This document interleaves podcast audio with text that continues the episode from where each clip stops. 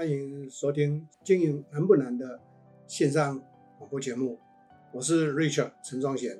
那么在这个时段呢，呃，已经相当一段期间跟大家做很多很多的主题的报告，我相信能够带给大家一些参考，或者是带给各位一些新的认知或者新的观念。那么今天呢，啊、就有人提出来，老师，现阶段我们在找人非常的。现在在这种人力越来越短缺的情形之下，那企业应该规划哪些的事情来避开人力的这一个匮乏，或者是企业在发展过程上能够拥有比较好的团队跟人力？简单的讲，我们面对新时代的劳动市场，企业总是会面临到感受到找人的困难，哎，好人的很难找寻。所以今天就跟各位来谈谈一个企业在。经营的过程上头，大家都以为是说，哎呀，我的产品、我的商品好不好，决定我的成败，固然是没错。但是在座各位要了解，产品也好，商品也好，总是人做出来的，总是人去开发出来的，总是人去到市场上把它卖出去的。如果我们不是要这个营业团队去销售的话，那总是人透过数位投放的方式，让它在云端上面去卖出去，这些的种种，我相信在座各位听到一个关键重点，就是人。所以呢，人力资源，我在很多的课程上都告诉学员这么一个重点：人力资源是二十一世纪企业经营很重要、很重要的一个关键资源。企业在二十一世纪的时候，有两大绝对需要的这一个做法跟资源。第一个就是刚刚提到的人力资源，第二个叫做整合资源。那个整合呢，这个 integration 这个英文名字告诉我们什么？因为在二十一世纪的，尤其这二十年过后，我相信在座各位现阶段你感受到的是什么？科技突飞猛进，科技快速的跳跃式的在改变，在进步。这个科技的进步，把过去我们所熟悉的东西全部都怎么样推翻掉，抛在脑后。各位，这个叫做科技整合的时代，但是在科技整合的时代，为什么人力资源变得很重要？今天就跟各位从这个地方来切。未来的人力资源绝对是一个多职能化的人力资源。什么叫做多职能化？一般企业指的比较熟悉的叫做全才者。那全才比通才更高一些。打这么一个简单的解释了。呃，专才只懂一项专业，通才就会懂两到三项的。进了到全才的时候，是行人生财研总资管八大领域全部都涉猎，全部都了解。那因为八大领域全部都懂，所以他就会发挥多职能的这个价值。这个就是整合效益的产生。从这样的一个定义来看的话，那你说人力资源重不重要？超级重要。这个跟三十年前台湾的企业。在组织的职掌或组织的架构里头是没有人力资源这个名称的，顶多叫做管理部或者叫做人事人事部。从人事到人力资源，这早在一九七零年代、八零年代就已经转变过来。所以从九零年代以后，全部都进入到 HR 的时代，那个叫做人力资源。好，那也跟各位稍微报告一下，到底人事管理跟人力资源有什么不一样？顾名思义，人事管理。就是在从事一个人事行政的管理工作，比如说招募啦、管人事档案啦、算薪水啦、管请假管理啦，这一些通通都叫做人事管理。但是九零年代以后，全世界包括台湾在内，就已经开始发现到，已开发国家纷纷出现劳动成本越来越高，劳动力人口开始出现递减的情况。这个人口递减是已开发国家的共同问题，不是只有欧美啊。日本从一九九零开始，所谓的终身雇佣制破产。日本从一九九零年开始，整个的人口开始锐减。现阶段的日本非常的辛苦，因为他们劳动力严重短缺，所以日本就开始做了一个动作，把他们过去的锁国变成为怎么样开放。所以现在日本大量的吸收。来自于东协跟南亚的人移民或者到日本工作，他们过去门槛非常的高，现在门槛非常的低。所以，如果在座各位在过去有去日本玩过的话，我相信你到卖场也好，到餐厅也好，服务你的不再是日本人了。有些皮肤都比较黑，那是南亚或东协的人。当然，日本也用了很多台湾人、韩国人跟中国人。从这个日本的现象里面，我相信各位就看到，劳动力是一个已开发国家所共同面临的短缺的情况。我们台湾已经进入到已开发国家这里，所以台湾的人口开始在递减。从二零二零开始，台湾的人口总人口数开始在递减，估算到二零五零年的时候，台湾的人口数可能会剩下一千八百万。那各位想一下，现在两千三百五十六万。剩下一千八百万，你看看台湾的劳动市场，在企业雇佣劳动力的时候，是不是会出现短缺？所以这个不是说，哎呀，我找不到到人，找不到人的问题，而是供给面在递减，这是所有企业共同要面对的，不是什么大企业面对，哎，中小微型企业就没这个问题。我跟各位报告，大大小小的企业通通都面临这个问题。那在这样的一个共同面对这一种情境的状态之下。我们身为一个企业的经营者或主管，要如何有效的让我们拥有第一足够的劳动力，第二个优质的劳动力，第三让我们公司所有经营管理的各项职能呢，不会产生停滞的现象，或者是不会产生哎整个大家不熟悉的这个情况。非常简单的方式，我就整理几个重点给各位参考。我会建议在座各位。开始把我们公司的经营不再站在今天看明天，而是必须看在五年后，我们企业要变成怎么样，然后开始往回看，来想想明年我为了达到五年后的目标，我常常在很多课程，在实作班课程里头，我都谈到叫策略地图的编制，那个就是五年发展目标计划的编写，很多公司都参加了实作班。他们都写得不错，那也很清楚知道他们到，比如说从现在来看到二零二五年，他们的企业准备变成什么个样子。有些公司我非常欣赏，他们现在的营业额只有五个亿，可是他们规划出来的到二零二五五年后，他们公司要做到二十个亿。那各位想一下，五个亿跟二十个亿，公司的规模会不一样，公司的营运会不一样，公司所拥有的团队也绝对是不一样。那我用这样的规划、这样的数据的方式跟各位做一个引导。我相信收听这个节目的朋友们，你应该开始体会一件事情：量不同，质也不同，企业发展的各个阶段通通都不同。那请问我们该怎么办？拥有这些的团队，对不对？所以呢，第一个重点，我们一定要建立我们公司的中长程的目标计划，如此我们才会知道。从现在看下一个年度，我们必须要达到些什么？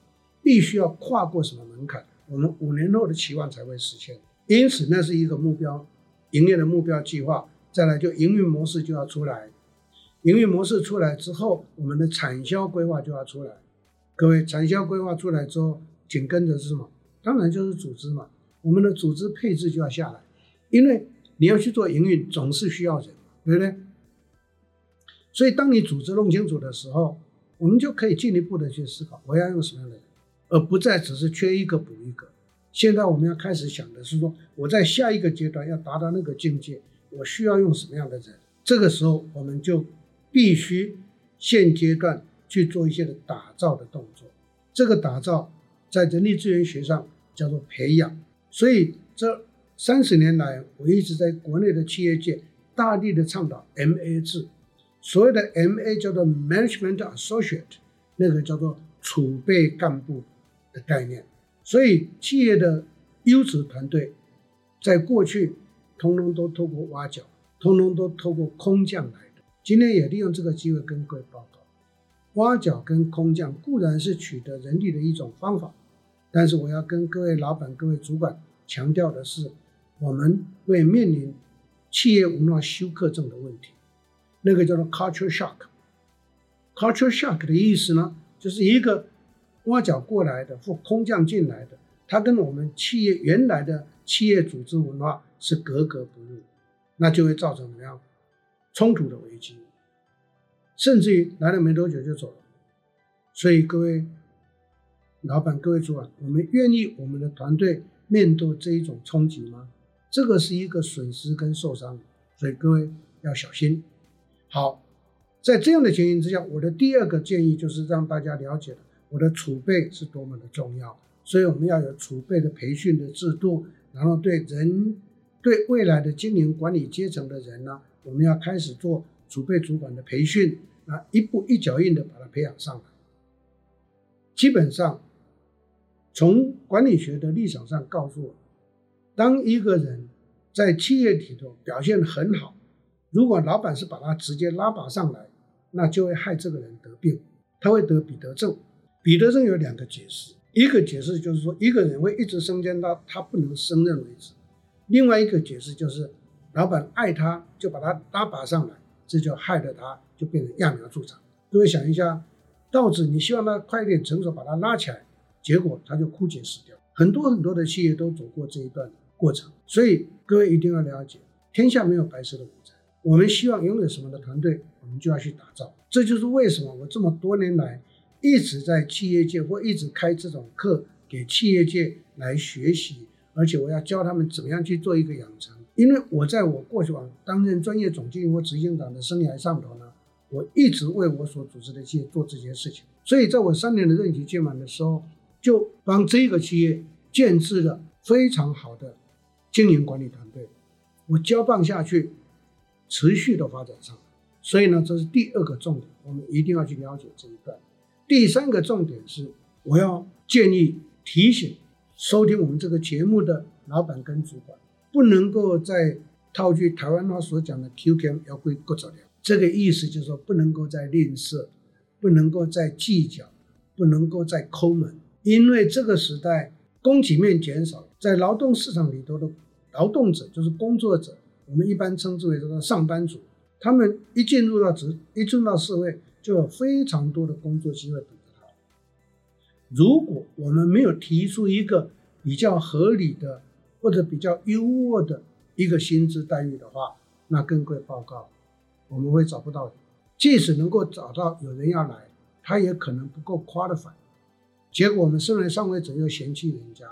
各位想一下，因为我们舍不得给好的人不会来，愿意接的人来，我们又嫌弃人家。这岂不是两头空？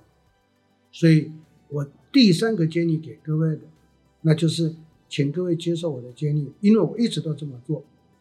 我们提供的薪资水准一定是这个社会上的中上水准。或许各位认为说中上水准我负担很重，在座各位想一下，每一个人多给个一万两万，你用的五十个人才多给多少？假设两万的话，五十个人一百万的话。可是这些优质人会去帮你创造一千万的钱进来，那个一百万算什么？所以不能够用成本概念去看我们的给予，而是要用效益概念来看我们的付出。因此呢，各位一定要接受我的提醒。台湾话有个俚语讲得非常的好，叫做“头两根买起 baby”。你想要拥有很好的结果，你总是要先投资嘛。我一直都这么做，所以为什么很多人都很好奇？老师，公司不是你的，为什么你一接手都会用到很多不错的人？我说这是我跟老板争取来的，因为我跟老板承诺，我打算把薪资调到什么样的一个水准。老板第一个时间一定的反应都是这样，会不会费用太高？我说报告老板不会，因为我会帮你的业绩拉高四倍，拉高五倍，所以从增加的这一个毛利里面拿一部分来作为一个。薪资的增加，所以根本就不会构成压力。我举例来讲，当我们把父母的营业额拉高，我们的薪资过去占营业额假设占十个 percent，现在父母拉高，薪资绝对值多了三十个 percent，可是占营业额的占比呢，可能剩下八个 percent。各位想一下，会多吗？绝对值会多，没错，可是比率值会降低。所以这个就是。我长年以来一直用这个方法在经营企业，所以人员都非常的稳定。举一个例子，这是活生生的一个案例。我在十十年前主持了一个进口贸易公司，当时因为我们进口进来要销售，我们的业务团队呢薪水两万五起跳，外加奖金。这些摄影师大概一个月领到三万多块四万，但是一直异动。后来我接了执行长之后，我就建议老板接受我的建议，把薪资调到三万五，外加奖金。现在这一些的业务团队的成员薪资都在七万到八万。有趣的事情发生了，十年了，这一群业务团队一个都没动。想一下，从四万到变成七万五八万，多了一倍，怎么可能他会动？就不会动了。那我们就有机会去怎么样调整筛选，所以把优质的一直留下来。当然，我们还是要去掉一些啊，俗话说不成才的，我们当然要淘汰掉。可是，当一个企业把优质的人留下来的时候，请问在座各位，还有什么会造成优质人力短缺的问题？不会。所以第三个问题就是要懂这样的一个思维，就引申出来第四个问题：企业肯不肯多给？那个在管理学上叫做 incentive，就是激励，就是奖励的制度。各位一定要记住，激励、奖励跟薪资给予绝对不是费用比率的增加。我再强调一次，费用金额一定会增加，可是费用比率反而下降。各位有没有听懂？有没有理解？我从一百万变一百五十万，但是呢，一百万的时候占我的营业额的占比可能是十个 percent。变成一百五十万的话，占我营业额的占比是八个 percent，是不是营业额拉高了？毛利就增加了。从增加的金额，从增加金额里头给他们一个回馈，这有什么不好？所以呢，在座各位一定要去除那一种成本概念，一加一一定变成二。在座各位，这一个二跟父母的比较来讲的话，它的百分比是下降的。所以呢。我建议在座各位一定能够听进去我的提醒，如此一来，我们的人力就不会异动的很频繁，就不会是人力的素质过低。这是第四个，第五个重点呢。那还是一样，人不能够在原地踏步。企业有很重要的要面对人力市场，就是劳动市场短缺的时代，劳动市场供给面降低的时代。我们的应对措施是什么？好好的把我们现有的团队的成员，把他们教育好，把他们训练好，让他们的技能，让他们的方法跟工具多懂一些，来提升他们的工作效益。这个俗称叫做人效。所以训练是很多企业必须要投资。现在我们国家劳动部一直鼓励企业要投资训练，因此就会给大人提的这样的一个补助方案。像我们联圣企管，为什么现在来呃学习上课的学员越来越多？我发现这两年呢，我们的这个参语训人数呢，几乎翻了二点七倍。为什么？当然很简单，我我曾经让我们的同仁去跟客户沟通互动，我得到的回馈是什么？因为联圣课开得稳定，而且开得多，而且一定会开成。可是外头很多的训练机构课是留班，所以在连胜他来这边上课的投资，他就有一个完整的训练的规划，因此他们去提补助申请的时候都很容易过关，而且会得到很好的一个呃回馈跟补助。所以我讲一个很实际的，就变成这个样子啊，所以这个是训练的一个必要性。我是一个很重视教育训练的人。在我主持任何公司，或者我在课程上在宣导传达的任何一个课程呢，我都告诉学员，我说训练你的团队比什么都重要。当他们能够提升他们的工作能力跟呃技能跟效益的话，所产生的贡献，那是绝对高过我们给他的薪水跟这个激励的奖金。这个是在座各位老板、各位主管，你必须要能够去认知的。当你我有这个认知，那就海阔天空了。我在最近这五年辅导的一些企业，经过这样的一个分享，很多公司都投资大量的训练进训练费用进来，结果他的团队就不断的精进。最近有一个电商的老板就这样跟我讲，他说这几年跟着老师学习，我们的团队成员几乎脱胎换骨，现在我变得非常的轻松，以前我累死了。我一个人要去拖三四十个人，现在我的团队已经到了将近两百个人，我根本就轻松，因为走上事业部制，他们就整个自动自发。为什么？因为这个公司接受我的建议，走事业部制，就是自主管理、自负盈亏。各位朋友们，当这样的一个制度下去的时候，哎，有趣的事情发生了。以前他们的异动很频繁，当然现在也会有异动了。不过有趣的是，以前异动是当事人跑掉，现在的异动是公司筛选掉。所以这样的一个过程上头，就给了我们一个非常非常大的启示：企业绝对要去投资。如果愿意投资，我可以跟各位打包票，你不会有人力匮乏的问题。即使台湾的劳动力在短缺，你也不会有这样的一个烦恼。所以在今天这一个题目上面呢，就跟各位做这样的一个分享跟报告。那希望在座各位能够听懂我给各位的这五大关键建议。今天先进行到这里，还想知道些什么？欢迎在座各位提出你的需求，我一定会一一的补充给各位做了解跟参考。预祝在座各位事业经营更加成功，谢谢。感谢正直集团的赞助。让我们节目能够顺利的播出。